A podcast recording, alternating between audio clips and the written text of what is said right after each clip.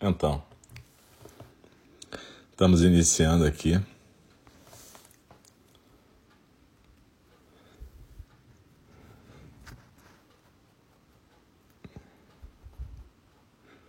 Boa noite.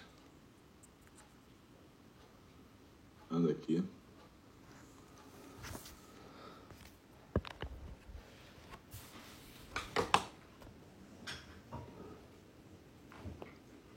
Boa noite. Então, sou o Alcio, nós estamos aqui no nosso Zendô virtual de Eningi, o Templo Zen do Cuidado Amoroso Eterno. E muito obrigado por vocês estarem aqui. A gente está dando início ao primeiro programa dessa noite, quarta-feira, 29 de setembro de 2021. O primeiro programa é uma meditação compartilhada.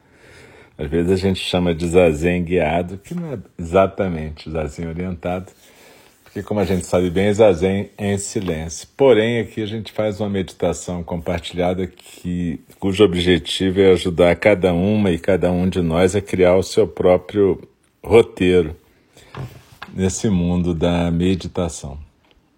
E então, a gente daqui a pouquinho vai começar essa meditação compartilhada ou meditação guiada, como quer que vocês queiram chamar, mais ou menos 8 horas, 8 e 1, e a gente medita uns 20, 25 minutos, depois faz um pequeno intervalo.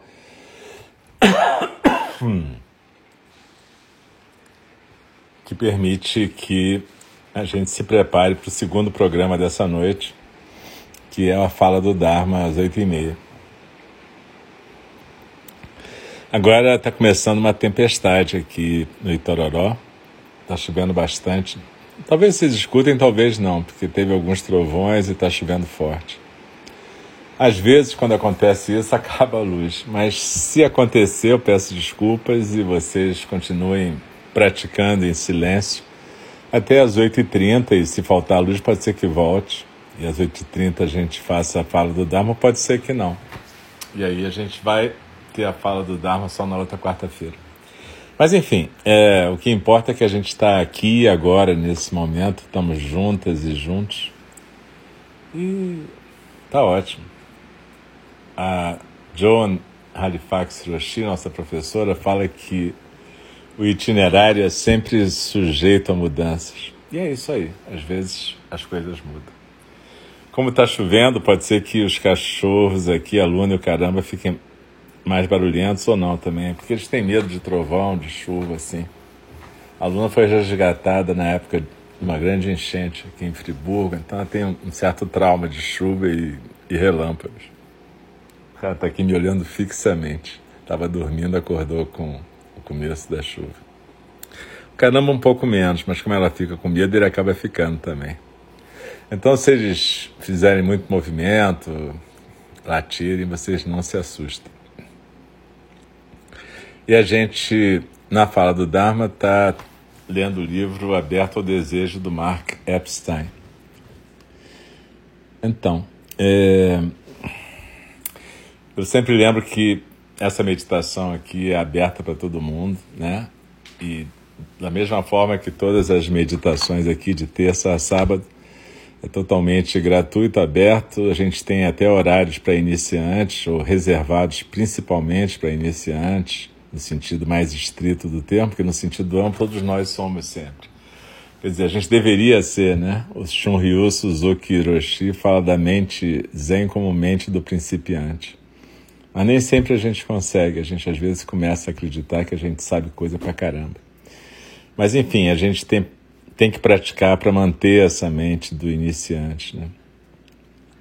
Mas a gente tem meditações para quem está realmente começando aqui, nas terças às oito da noite e sábados às nove da manhã. O que não quer dizer que você não possa começar em qualquer horário, porque essas meditações que são conduzidas pelos professores e professoras, instrutores de NG, elas são destinadas a todas as pessoas, na verdade. E eu só lembro aquela questão da postura, né? A gente procura sempre reservar um cantinho na nossa casa onde a gente está, uma imagem de Buda. Eu, boto, eu gosto de criar um, um ambiente assim. Então eu pego um dos Budas aqui, coloco aqui na mesa, acendo incenso, fico na minha postura na cadeira, porque eu sento na forma ocidental. Atualmente eu não consigo mais ficar muito tempo de perna cruzada numa almofada no chão. Então eu sento na forma ocidental, numa cadeira de assento reto e sem encostar no espaldar, com a coluna ereta, os pés no chão, as coxas paralelas ao chão, e você pode sentar do jeito que você quiser. Pode sentar na almofada, num banquinho de meditação. Pode ficar em outra postura se você tiver algum problema de postura, precisar ficar deitada, deitado, não tem problema nenhum também. A ideia do, do sentado ou sentada é que a gente possa ficar numa postura mais firme, mais fixa. Beleza? Então, vamos ficar na nossa postura, vamos nos aquietando aqui. Eu vou convidar o sino a tocar três vezes para a gente começar o período formal de prática e uma vez para encerrar o período formal. Mas quando terminar, não precisa se mexer correndo. É, procura manter a suavidade na sua presença aqui. Então, de novo, muito obrigado a todos que estão aqui. Vamos compartilhar esse momento de prática. Obrigado.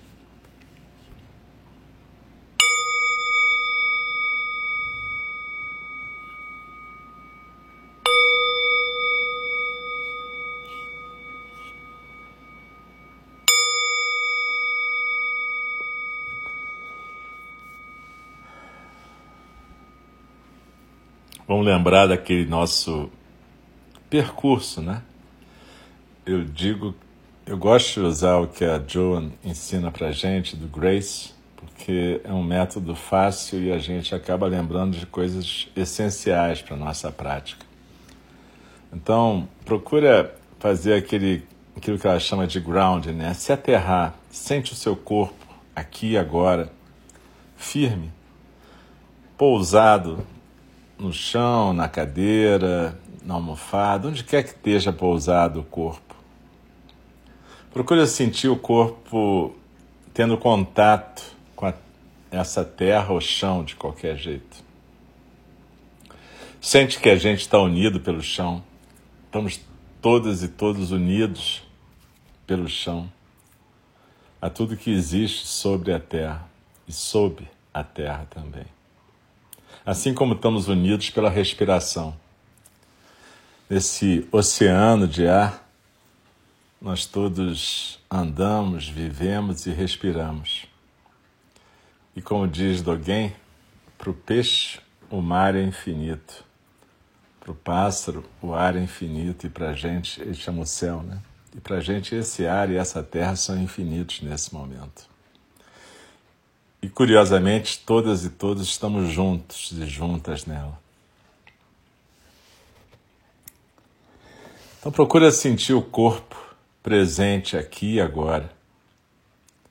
E lembra, que é o segundo ponto do nosso processo, nosso método, recall, lembra da sua intenção de praticar.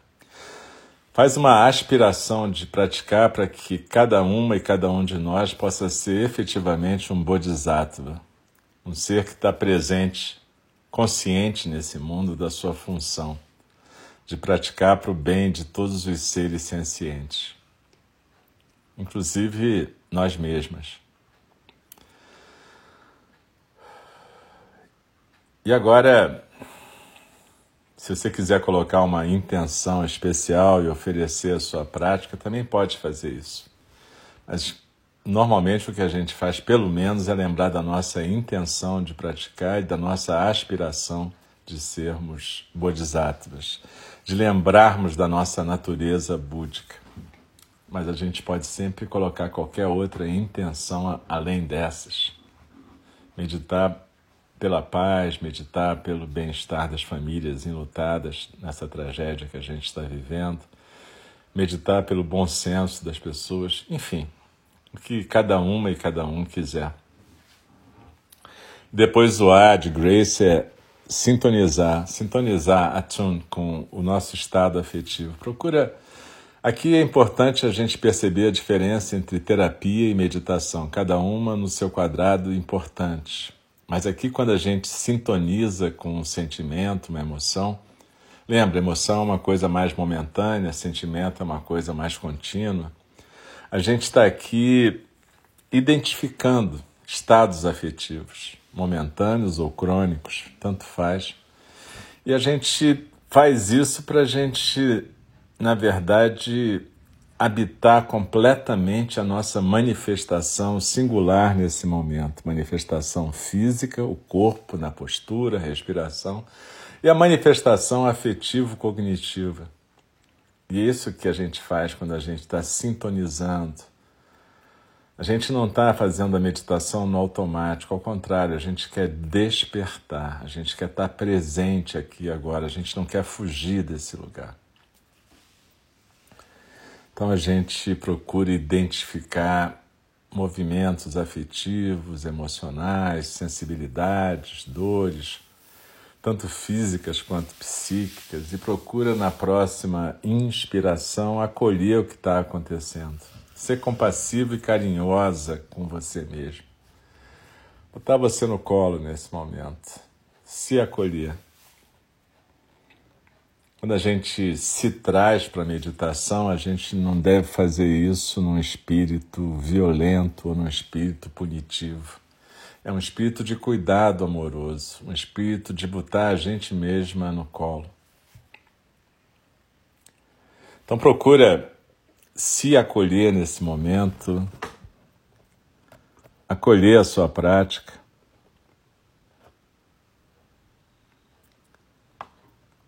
e, e se aquietando no seu corpo. Chegando no final daquele método inicial, que significa consider, contemplar o que está acontecendo no conjunto todo e engajar-se na meditação. Eu lembro que esse pequeno método serve tanto para atividades de meditação como para atividades de saúde, quando a gente vai ter um encontro terapêutico, uma consulta, um exame, tanto para o paciente quanto para o profissional de saúde.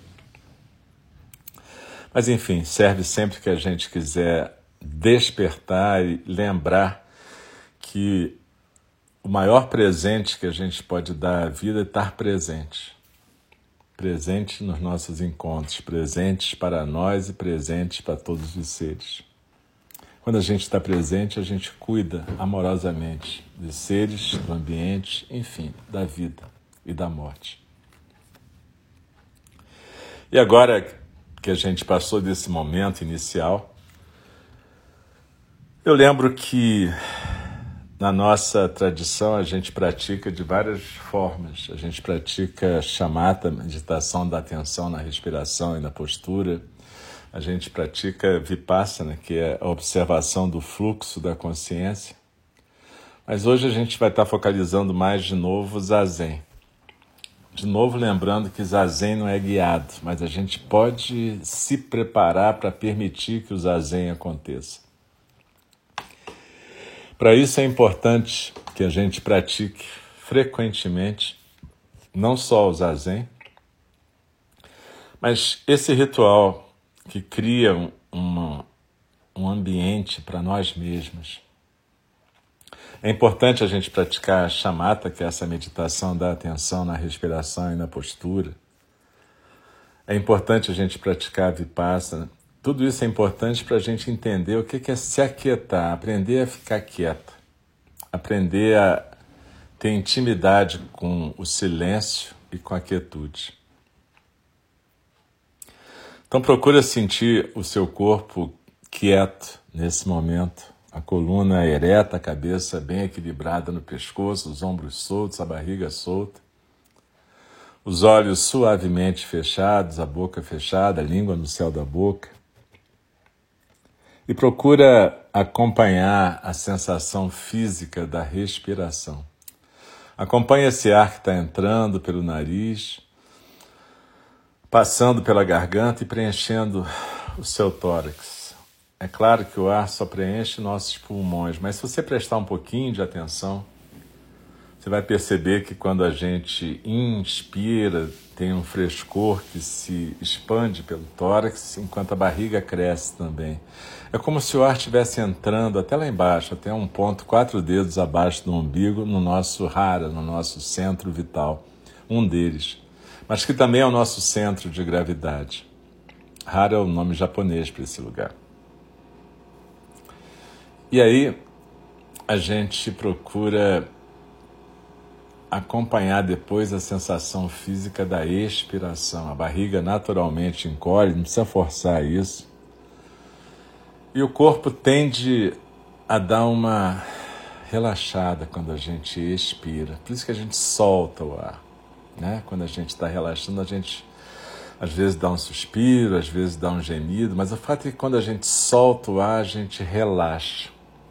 E é por isso que na nossa tradição a gente focaliza mais a sensação física da expiração. Não é forçar, é focalizar. É no sentido de estar muito presente na expiração, nesse soltar, desapegar. Sentir que esse nosso agarramento com as coisas que a gente quer manter agarradas na vida dá uma relaxada. Por isso que as nossas mãos estão aqui, ó, no colo a mão direita sustentando a mão esquerda, os polegares unidos suavemente. E nessa postura as mãos estão abertas, simplesmente uma sustentando a outra e permitindo a passagem do ar pelo mudra, por esse gesto. A ideia aqui dessa postura toda é leveza com firmeza, é leveza com presença, é leveza no sentido mais bacana dessa palavra levar a vida de um jeito leve e firme ao mesmo tempo. Esse jeito leve e firme é exatamente o jeito que tem a ver com as quatro qualidades incomensuráveis: karuna, compaixão, meta, cuidado amoroso, peksha, equanimidade, mudita, alegria transcendental. Então, quando a gente está nessa postura quieta, silenciosa, imóvel e leve ao mesmo tempo, a gente está praticando equanimidade, aceitar a vida como ela vem, como ela vai, aceitar todos os ingredientes que estão sendo apresentados para nós. Ao mesmo tempo, a gente está praticando meta, cuidado amoroso com nós mesmas e com o universo inteiro, com todos os seres sencientes. E a partir de equanimidade, que essa aceitação incondicional, mas o cuidado amoroso, a gente desenvolve karuna, compaixão.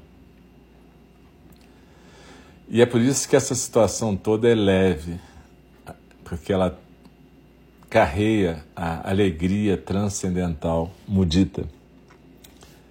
Então é isso, a gente está numa postura não para a gente ficar rígido, contraído, tentando alcançar um pretenso estado de iluminação a gente está leve, presente, para não atrapalhar a manifestação da natureza búdica, que não é minha nem sua, mas que se manifesta através de todos e todas nós. O que a gente faz no Zazen é criar condições para a natureza búdica se manifestar sem atrapalhar. A gente abre mão de controlar essa experiência. Então é importante a gente fazer chamata e vipassana, onde a gente desenvolve o observador, aquele que nos traz até aqui, aquele que prepara o ambiente, aquele que fala e que escuta a meditação guiada. É importante esse observador ser treinado em chamata, que é ficar quieto,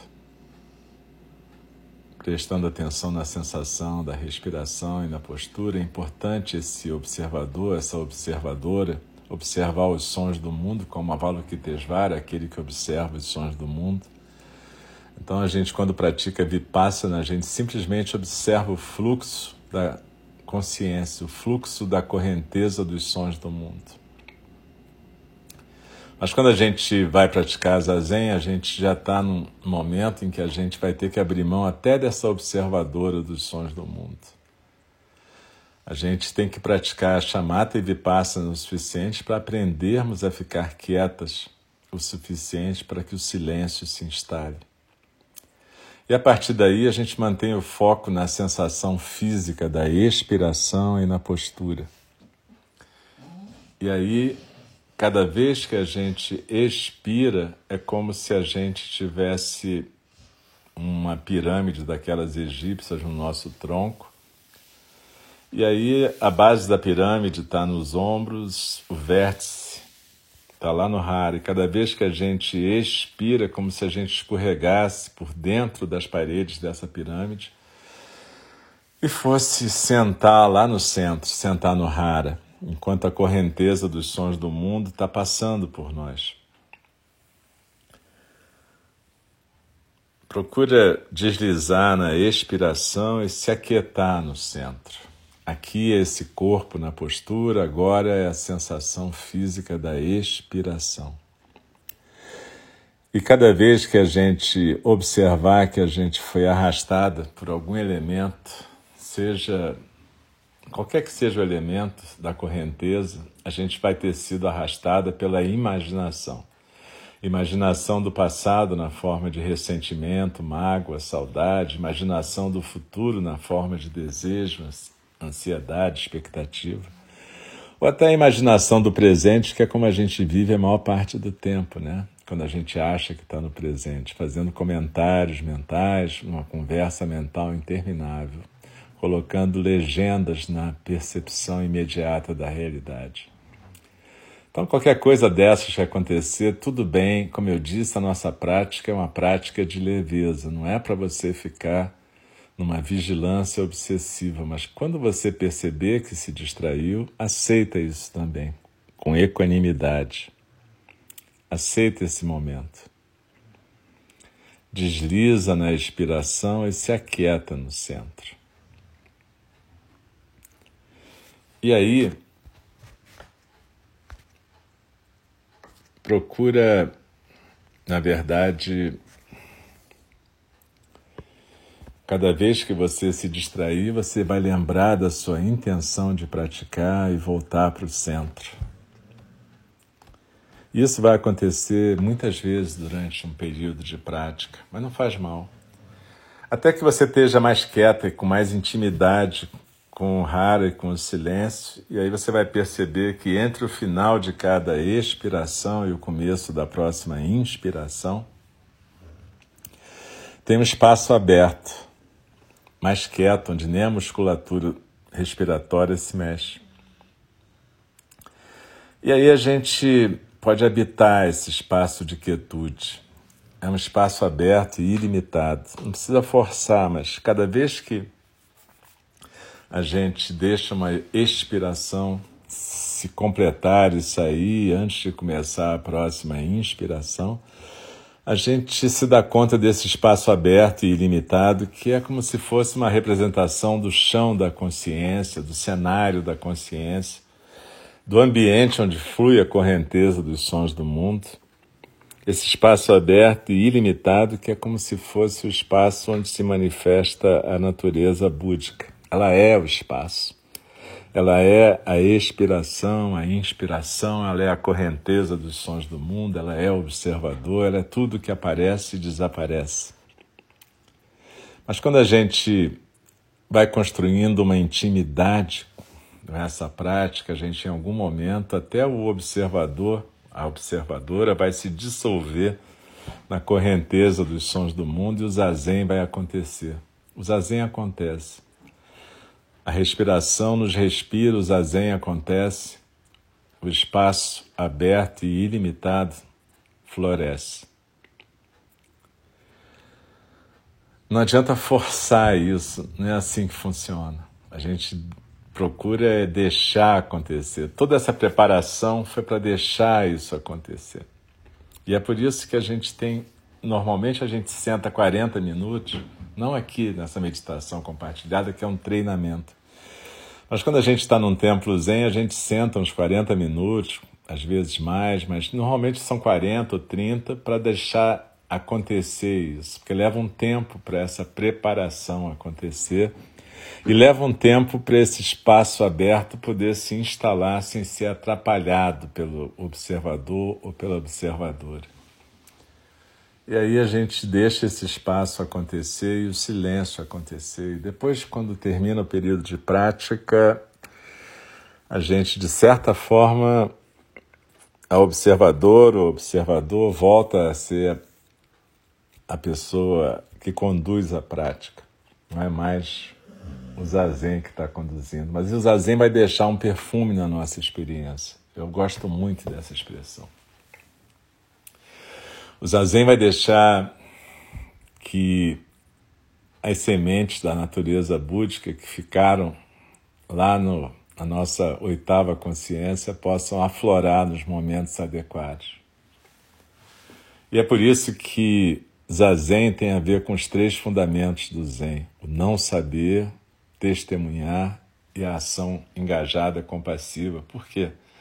Porque na medida que a gente aprende a ficar quieta no zazen, aprende a habitar o silêncio, a gente vai aprender a ficar quieta na vida.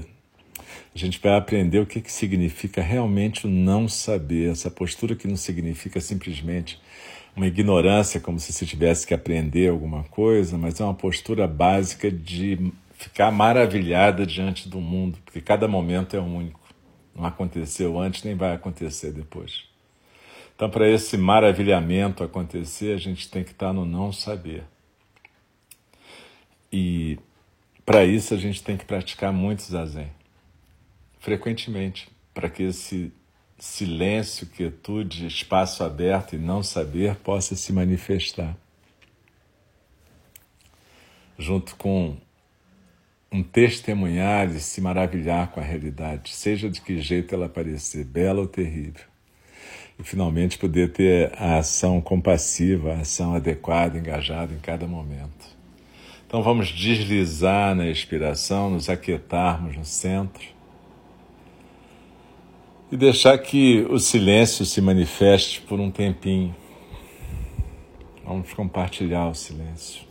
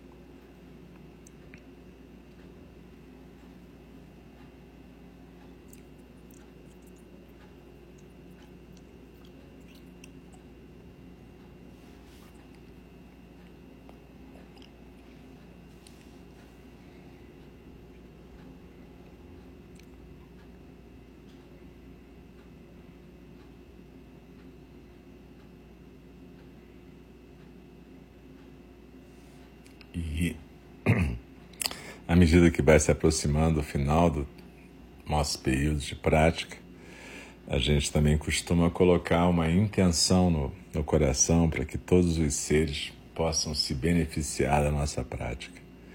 E todos os seres possam desenvolver a intenção de construírem compaixão e paz a seu redor. Então eu vou convidar o sino a soar uma vez, mas não precisa se mexer correndo.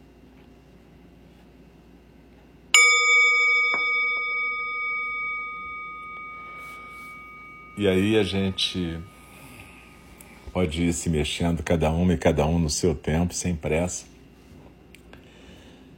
percebendo essa leveza da prática como algo que a gente pode levar para a nossa vida, não importa se o momento pode estar terrível, maravilhoso, tanto faz. O que importa é que a gente pode estar leve sempre, mesmo nos momentos mais sérios. Leveza não quer dizer que não é sério, leveza quer dizer que a gente não coloca peso no que já é pesado.